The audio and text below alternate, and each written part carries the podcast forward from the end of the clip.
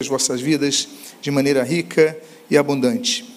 Eu gostaria de dizer que o título da mensagem desta manhã se encontra em tela: Três dimensões dos patriarcas. Eu convido a que você abra a sua Bíblia no livro de Atos dos Apóstolos, capítulo de número 7, e você que encontrar o texto do versículo 32 eu convido a que você, por favor, se coloque de pé para que possamos fazer a leitura do texto sagrado. Atos capítulo 7, versículo 32. E assim registra a palavra de Deus: Eu sou o Deus dos seus pais, o Deus de Abraão, de Isaque e de Jacó. Oremos. Pai amado, Deus bendito, lemos a tua santa e preciosa palavra e pedimos, Deus, fala conosco nesta manhã. Abençoa as nossas vidas, fortalece o nosso ser e o que nós pedimos, nós fazemos agradecidos em o nome de Jesus. Amém e amém. Podem tomar os seus assentos. Eu vou reler o texto. Eu sou o Deus de seus pais, dos seus pais, o Deus de Abraão, de Isaque e de Jacó. Nesta manhã nós vamos extrair três lições de três objetos que caracterizaram estes três patriarcas de Israel: a tenda de Abraão, o poço de Jacó e o altar, o poço de Isaac e o altar de Jacó. Em primeiro lugar, vamos falar então a respeito da primeira dimensão, que é a dimensão da tenda. Falemos então sobre a tenda de Abraão, ali no texto de Gênesis capítulo 15, nos seus primeiros seis versos. Diz assim a palavra de Deus: Depois destes acontecimentos, a palavra do Senhor veio a Abraão numa visão, dizendo: Não tenha medo, Abraão, eu sou o seu escudo e lhe darei uma grande recompensa. Abraão respondeu: Senhor Deus, que me darás se continuo sem filhos e o herdeiro da minha casa é o Damasceno Eliezer? Abraão continuou: Tu não me deste descendência, e um servo nascido na minha casa será o meu herdeiro. E eis que veio a palavra do Senhor a ele, dizendo: Esse não será o seu herdeiro. Pelo contrário, aquele que será gerado por você, esse será o seu herdeiro. Então o Senhor levou-o para fora e disse: Olhe para os céus e conte as estrelas se puder contá-las. E lhe disse: Assim será a sua, a sua posteridade. Abraão creu no Senhor, e isso lhe foi atribuído para justiça. Enquanto Abraão estava na tenda, ele não tinha fé, o pai da fé não tinha fé. Ele estava na tenda, e a tenda trata da horizontalidade da vida. Falemos sobre a horizontalidade da vida, que muitas vezes tem o seu aspecto positivo e o seu aspecto negativo. Quando nós estamos apenas caminhando nessa horizontalidade, não olhamos para os céus, não olhamos para fora das tendas, nós só vemos as circunstâncias que estão diante de nossos olhos, só do que está diante de nossa vista, só das impossibilidades. Abraão, ele tinha, no capítulo anterior, se encontrado com Melquisedeque, tinha tomado pão, o, o, o vinho, tinha entregado a ele o dízimo, tinha feito o certo, mas ainda lhe faltava fé para crer nas promessas. Promessas essas que foram dadas no capítulo 12, estamos no capítulo 15. E Abraão fala para Deus: Senhor, o meu servo vai ser o meu herdeiro, porque eu não tenho filhos. Tu falaste que eu, que eu ia ter filhos, tu, tu mandaste, mas olha, eu não tenho ninguém eu já tenho uma certa idade, eu estou olhando no horizontal, eu estou olhando na perspectiva do homem natural. E existem três tipos de homens, meus amados, três tipos de pessoas que a Bíblia indica. 1 Coríntios fala sobre as três. Existe o homem carnal, que vive para satisfazer a sua carne. Existe o homem natural, que só enxerga as coisas no sentido horizontal, no sentido racional, no sentido lógico. E existe um terceiro tipo de pessoa, que é o homem espiritual. ele consegue ultrapassar a visão do homem natural, ele consegue perceber as questões espirituais, ele consegue depositar a sua fé e andar em fé e viver em fé. Nós temos então esse homem que não tinha fé, ele obedeceu, ele demonstrou fé quando saiu de, saiu de Ur dos Caldeus, quando andou por Arã, quando chegou à terra da promessa, mas ele não tinha fé plena na que a promessa que ele teria descendente seria executada. Então Deus fala uma coisa para ele. Deus traz um segredo para as nossas vidas. Deus fala: Abraão, sai da tua tenda e olha para as estrelas. Sair da tenda é sair da zona do conforto. Muitas vezes nós estamos dentro da igreja, mas na verdade estamos dentro de uma tenda. Estamos dentro da igreja, mas não olhamos para o espiritual. Nós cantamos, nós ofertamos, nós ouvimos a palavra, nós cumprimentamos os irmãos, vamos para casa, mas nada muda na nossa vida. Por quê? Porque apenas olhamos para a tenda. E a tenda representa a dimensão horizontal da vida. E nós temos que avançar além disso. Essa é a primeira tenda que nós devemos romper, sair e contar as estrelas. Deus fala: se é que podes. É impossível que a olho nu alguém consiga contar as estrelas que vê, é impossível, não há essa possibilidade. E Deus fala: conta. Deus fala: começa a exercer algo que é difícil, é você, como Lutero dizia, o reformador, suar a alma, é você sair do conforto do templo, é você sair do conforto de ouvir uma pregação domingo e ir para a sua casa feliz, mas que você continue vivendo uma vida de busca por Deus fora da tenda, fora do templo, fora do local de culto, na sua casa, no seu trabalho, nos seus afazeres, que você busca o Senhor. Essa é a primeira das tendas que representa a horizontalidade da vida. A segunda das tendas, nós lemos ali em Gênesis capítulo 13, versículo 12. A Bíblia diz: Abraão habitou na terra de Canaã e Ló foi morar nas cidades da Campina, das, da Campina, e ia armando as suas tendas até Sodoma. Ele foi, começou armando as suas tendas na Campina de Sodoma. Ele foi se aproximando do centro de Sodoma, e diz a Bíblia que ele armou suas tendas até Sodoma. Ou seja, ele foi se aproximando do da acomodação foi se aproximando do pecado, e daqui a pouco esse homem que estaria nas Campinas já está em Sodoma. Já falamos sobre isso, já falamos sobre Ló, já falamos sobre o juízo de Ló, já falamos sobre os erros de Ló, já falamos sobre as perdas de Ló. Mas o fato é que tudo isso é consequência de um processo de acomodação com a proximidade do pecado. Volto a dizer, as tendas, elas representam acomodação. E esse homem vai se acomodando até morar em Sodoma. Não permita que isso aconteça, porque isso aponta a horizontalidade do pecado. Há uma terceira tenda que eu gostaria de comentar. Essa tenda se encontra em Atos capítulo 18, do versículo 1 ao versículo 4. Depois disso, deixando Atenas, Paulo foi a Corinto. Lá, Encontrou um judeu chamado Áquila, natural do Ponto, recentemente chegado da Itália, com Priscila, sua mulher, porque o imperador Cláudio havia decretado que todos os judeus deviam sair de Roma.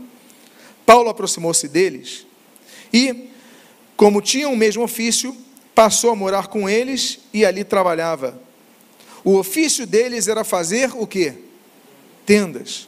O ofício de Áquila e Priscila e de Paulo era fazer tendas.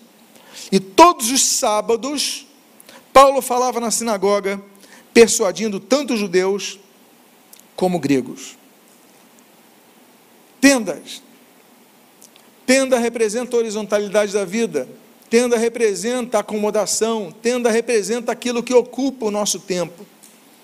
O apóstolo Paulo, quando deixa Atenas, ele vai para Corinto, aquele porto famoso da Grécia. E ali a Bíblia diz que ele se une a um casal, Áquila e Priscila, e a profissão deles era a profissão de Paulo, fazedor de tendas. E a Bíblia diz então que Paulo começa a trabalhar com eles e que todo sábado pregava nas sinagogas. Veja você, no nosso entendimento, quase que na nossa percepção, um desperdício de tempo. Paulo trabalhar de domingo a sexta-feira fazendo tendas, quando todo aquele potencial podia estar preparando e trabalhando e amalgamando o evangelho pela Europa. Mas ele diz a Bíblia que por causa disso, domingo, segunda, terça, quarta, quinta, sexta-feira trabalhando fazendo tendas, lhe restava sábado para pregar nas sinagogas. Nós vemos as ocupações que nós temos. Se eu perguntasse aqui a todos, quantos gostariam de viver exclusivamente da obra de Deus, eu creio que, se não todos, a, a maioria levantaria a mão. Mas nós temos nossos afazeres, nós temos as nossas contas, nós temos os nossos compromissos, nossas responsabilidades, nós temos as nossas profissões, as nossas carreiras. Então nós temos que trabalhar por isso, nós temos que trabalhar com suor pelo nosso pão, como está prescrito na Bíblia desde a sua Gênese. Então nós devemos trabalhar, mas não podemos deixar de pensar na, nas obras de Deus, nas coisas de Deus. Paulo tinha o seu tempo livre, era o sábado, e ele estava lá razoando a palavra de Deus, ensinando a palavra de Deus, discutindo a palavra de Deus, e diz o texto que nós lemos que ele persuadia tanto judeus como gregos, ele não deixava de se envolver na obra de Deus. A tenda, esse primeiro objeto que nós pegamos, a tenda do primeiro patriarca Abraão, nos representa aquilo que ocupa o nosso tempo, mas Paulo nos ensina que, apesar de nossos afazeres, não devemos deixar de lado as nossas prioridades. A nossa prioridade qual é? Mateus 6,33. Buscar em primeiro lugar o reino de Deus e a sua justiça, e as demais coisas vos serão acrescentadas. A nossa prioridade é buscar o reino de Deus. A nossa prioridade é a nossa vida espiritual. A nossa prioridade é a nossa vida com Deus. Essa é a nossa prioridade. As demais coisas nos serão acrescentadas.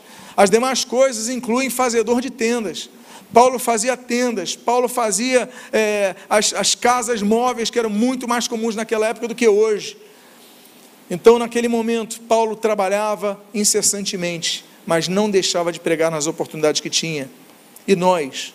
Nós não podemos deixar de congregar porque está chovendo, porque está sol. Não podemos deixar de congregar porque porque nossa função é buscar ao Senhor e de maneira coletiva. Paulo ia nas sinagogas, Paulo razoava nas sinagogas, Paulo ensinava nas sinagogas, e ali em Corinto esse foi o seu ministério. Então, o primeiro objeto do primeiro patriarca Abraão, a tenda, fala sobre a horizontalidade da vida. Temos uma segunda dimensão dos patriarcas, que é a dimensão do poço, a dimensão do poço de Isaac. Gênesis capítulo 26, no versículo 12 ao 15, a Bíblia diz: Isaac semeou naquela terra e, no mesmo ano, recolheu cem por um, porque o Senhor o abençoava. Ele enriqueceu, continuou prosperando, ficou riquíssimo. Tinha ovelhas e bois em grande número de servos, de maneira que os filisteus tinham inveja dele. E, por isso, lhe entulharam todos os poços que os servos de seu pai haviam cavado nos dias de Abraão, enchendo-os de terra. Se a tenda representa a horizontalidade da vida, o poço representa a profundidade da vida. Isaac, ele foi para a terra dos filisteus e prosperou ali, porque Deus o abençoava. Os seus inimigos visavam derrubá-lo, desanimá-lo, mas ele continuou. E nós temos naquela região de Gerar três poços. A Bíblia diz, no versículo número 20: Mas os pastores de Gerar entraram em conflito com os pastores de Isaac, dizendo: Esta água é nossa. Por isso, Isaac chamou o poço de Ezeque, porque entraram em conflito com ele. Meus amados irmãos, ele chamou o poço de Ezequiel, porque Ezequiel significa exatamente a palavra conflito. Se nós quisermos adentrar na profundidade da vida espiritual, nós devemos entender que temos ao nosso redor inimigos. Nós temos, por exemplo, o próprio Satanás em Efésios capítulo 6, inimigo de nossas almas. Nós temos, por exemplo, o salmista no Salmo 31, falando: Deus, livra-me dos meus inimigos, estou cercado deles. Nós temos o próprio mundo, 1 João capítulo 5, que é nosso inimigo, inimigo faz inimizade contra nós. Então, meus amados, ele chama o poço de Ezeque, porque se eu quero cavar para buscar água, se eu quero me aprofundar na minha vida espiritual para buscar água, os inimigos vão tentar entulhar os meus poços. Eles vão tentar botar areia nos meus poços. Eu faço uma pergunta a vocês: aquele poço não secaria. Podia ter água para Isaac e a sua família e o seu rebanho, podia ter água para ele, mas os inimigos não queriam que ele tivesse água, por inveja pura, diz o texto que você está lendo. Eles entram em conflito. Então aquele poço se chama Ezeque, o poço do conflito. Se você quiser crescer, saiba que não será de maneira passiva. Teremos adversários ao nosso redor para tentar nos desanimar. Muitas vezes os adversários estão na tua própria casa. Muitas vezes os adversários estão na tua, no teu próprio trabalho. Muitas vezes os adversários estão na tua própria é, comunidade de amigos. Pessoas que desincentivam você buscar a Deus pessoas que desincentivam você ler a palavra, pessoas que estão numa área de influência que te desanimam a crer nas Escrituras. Hoje é o dia da Bíblia, hoje é um dia de um livro que ele sobrepujou eras de perseguições, desde as perseguições contra a extinção da Bíblia, as queimas da Bíblia e tantas outras como a própria, o próprio ateísmo, o próprio panteísmo, o próprio ecumenismo, tantas coisas surgiram mas a Bíblia continua sendo o livro mais vendido, mais divulgado, mais distribuído, mais lido de toda a humanidade. Por quê? Porque a palavra de Deus permanecerá para sempre, não é isso que Jesus disse? Então, é, Isaías capítulo 40, seca-se a erva, cai a sua flor, mas a palavra de Deus permanece para sempre. Céus e terra passarão, mas a tua palavra não passará, disse o Senhor Jesus no Evangelho de Mateus. Então nós devemos entender que se nós quisermos aprofundar-nos na vida espiritual, inimigos nos rodearão, por isso o poço se chama Ezeque. Existe um segundo poço, que nós lemos no versículo seguinte, do versículo 21 desse capítulo 26 de Gênesis. Então, cavaram outro poço, e também por causa desse houve conflito. Por isso, recebeu o nome de Sitna. Sitna em hebraico significa briga, mas vem da raiz que significa inimizade. Ora, mas já falamos dos inimigos que nos cercam, mas não falamos de um grande inimigo que nós temos, nós mesmos, nosso próprio interior. A Bíblia diz, Gálatas capítulo 5, que nós temos uma luta entre carne e espírito, espírito e carne, essa luta é diária.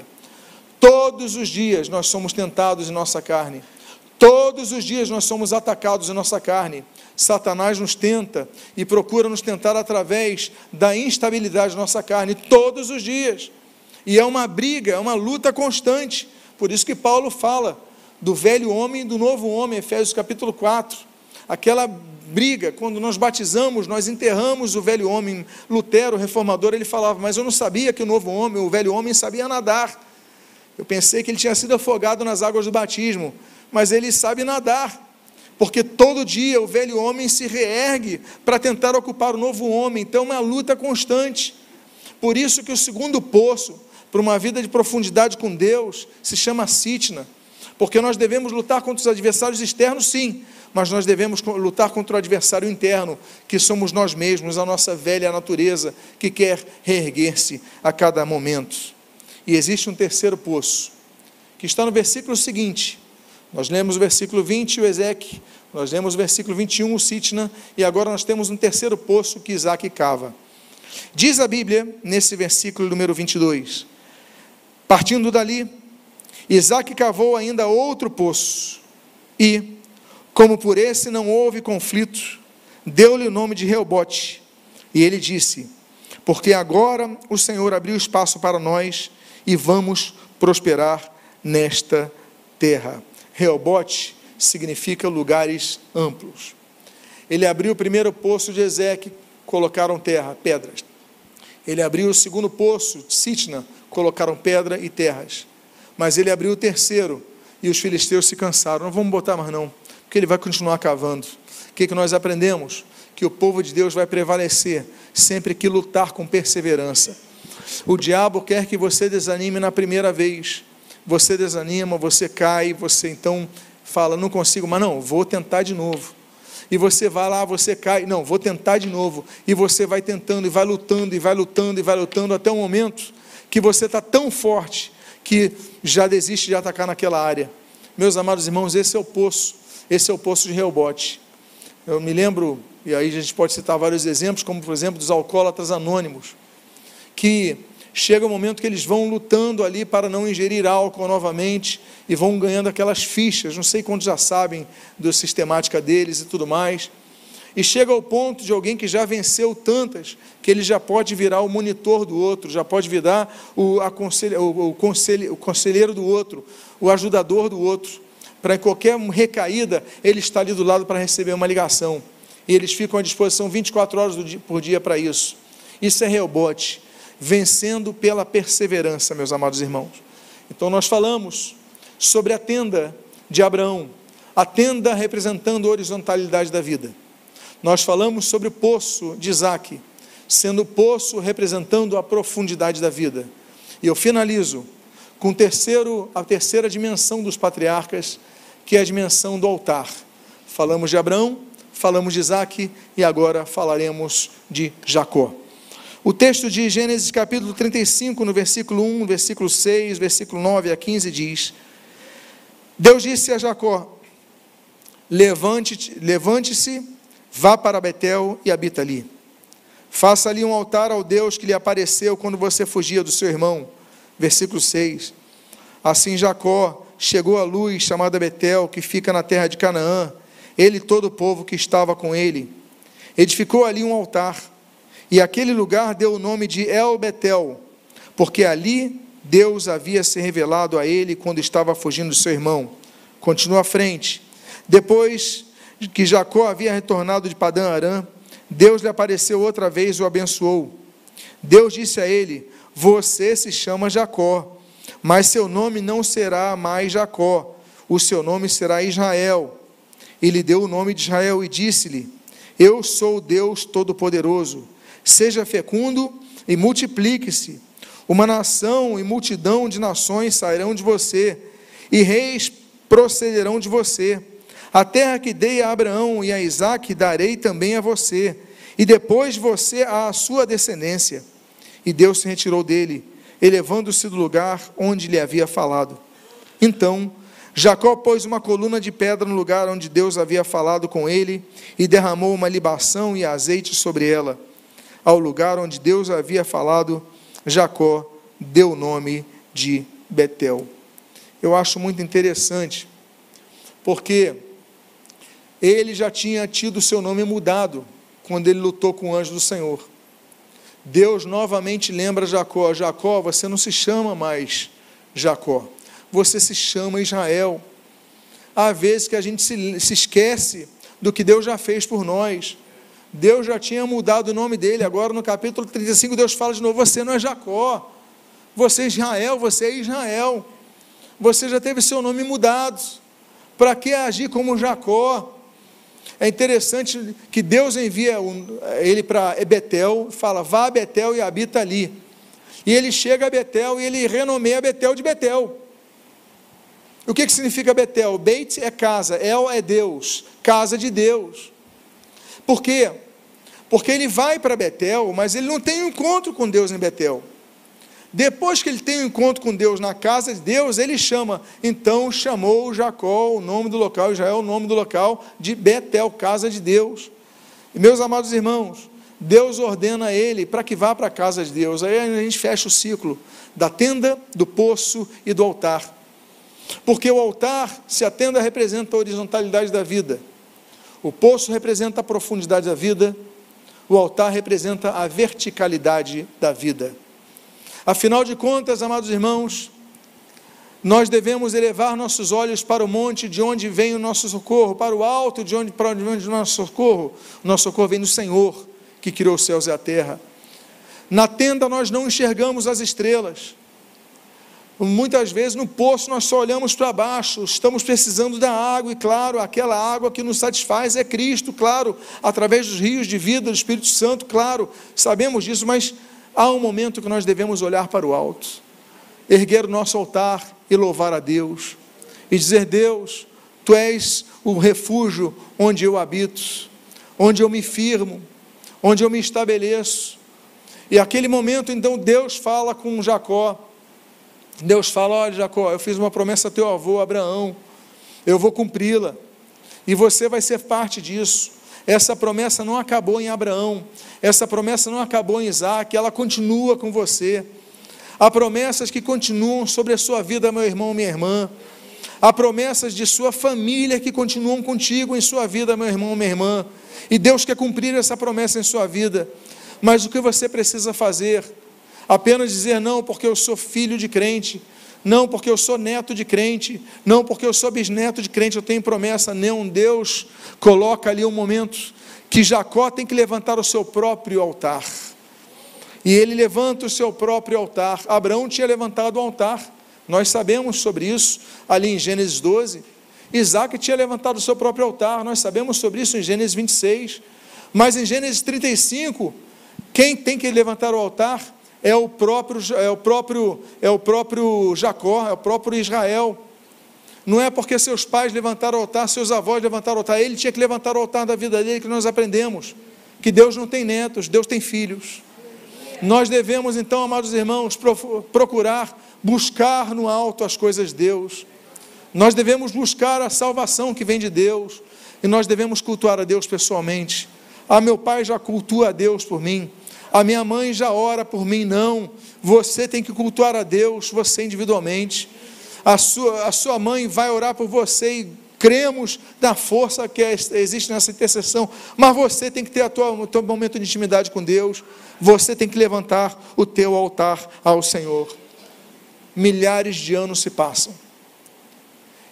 E após tantos anos, em João capítulo 14, Jesus se encontra com uma mulher samaritana no poço de Jacó, no poço de Israel.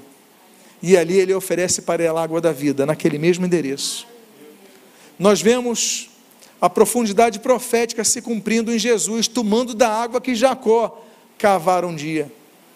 Tomando da água onde Jacó, no local onde Jacó ergue o altar. Meus amados irmãos, nós temos então a tenda de Abraão, nós temos o poço de Jacó, de Isaac, e nós temos o altar de Jacó. Essas três coisas precisam estar em nossas vidas.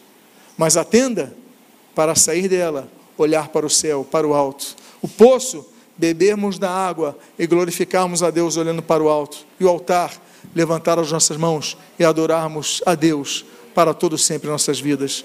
Convido a que você fique de pé nesse momento. Eu quero fazer uma oração por sua vida eu quero fazer uma oração sobre as três dimensões dos patriarcas: a dimensão da tenda, a dimensão do poço, a dimensão do altar. Pai amado, Deus bendito, ouvimos a tua palavra e, Senhor, a tenda é tão importante, é tão necessária, porque ela nos oferece refúgio contra o calor, refúgio contra as intempéries refúgio contra ah, os vendavais, mas há momentos que nós precisamos sair do nosso conforto e buscar a Ti. Que não sejamos pessoas apenas da tenda, que apenas te buscam nos domingos, apenas te buscam nos cultos, apenas te buscam no endereço que nós estamos, ou em qualquer outra igreja espalhada ao redor do, do planeta, mas te busquem pessoalmente a cada dia. Que cavem poços, que ainda que nós tenhamos, Pai, inimigos ao nosso redor, que procurem entulhar os poços, continuemos a cavar até que o rebote seja cavado. Não haverá mais tentativas. Por quê, Senhor? Porque os inimigos é quem cansam, nós não. Os inimigos é quem cansa, que cansarão. Pai amado, em nome de Jesus, que entremos na dimensão do poço e que entremos na dimensão do altar, para que possamos levantar o altar ao Senhor de sacrifício ao Senhor, de culto ao Senhor, de louvor ao Senhor. E o que nós pedimos? Pedimos as tuas bênçãos sobre nós e nós te agradecemos em nome de Jesus. Amém e amém. Louvado seja o Senhor Jesus. Em